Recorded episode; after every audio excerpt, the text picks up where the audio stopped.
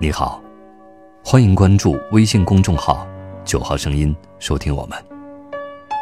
今天与您分享二十四年。那天天气很好，外公起来坐了一会儿，他看着河对面的山，愣了半晌，突然对我爸说：“对面那块地方好啊，有向阳，有依山靠水，你过去给我讨块地方吧。”对面是朱家的地，朱家的两个老人也是埋在那里。外公是个喜欢热闹的人，想必也不想死了后冷清吧。我爸答应着去了。我爸是上门女婿，但是一点上门女婿的样子都没有。他跟我外公吵了一辈子架，临到外公老了，这两个男人才终于达成了和解。我妈给外公做好了酱把子饭，烘好了坨坨肉，都是外公最爱吃的。外公吃了两口，不吃了。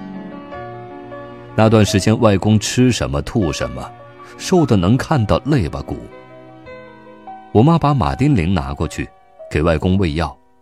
外公躺在床上，闭着眼睛把药吃了。他睁开眼，叫我妈的小名：“蛾子啊。”我好像吞不进去了。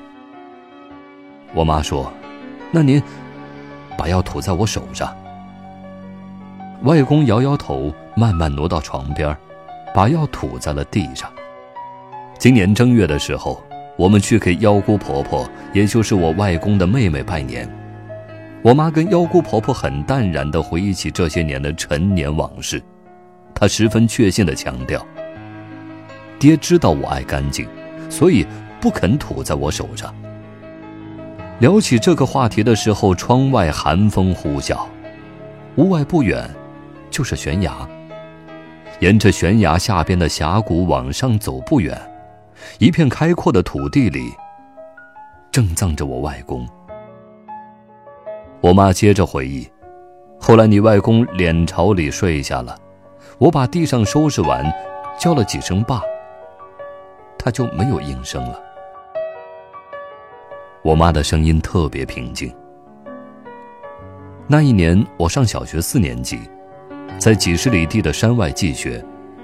那天我正在我寄学的亲戚家旁边打板瑶瑶突然走到我身边，用异常温柔的声音喊我。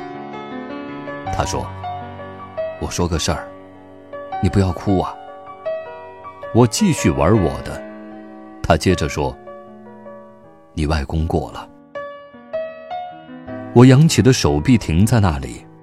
我还记得那天虽然有些太阳，但是天气很冷。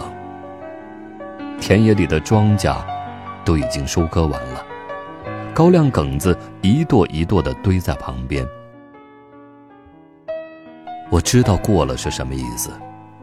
我们那里人死了，都是说某某过了，或者。某某家老了人，但是我好久都没有把过了和我外公联系到一起。十岁的我收起手上的玩具，靠在高粱梗垛上，内心第一次涌起一种以前从未有过的强烈情绪。长大了我才知道，那叫悲伤。那个村子在山顶，隔天很近。一年四季都呼呼的刮着风，阳光也特别耀眼。瑶瑶默默地坐在不远处，不说话。天黑了，家家亮起灯火。我突然意识到，那个天天让我骑在脖子上的外公，他不在了。那个教我写毛笔字、给我看金谷传奇的外公，他不在了。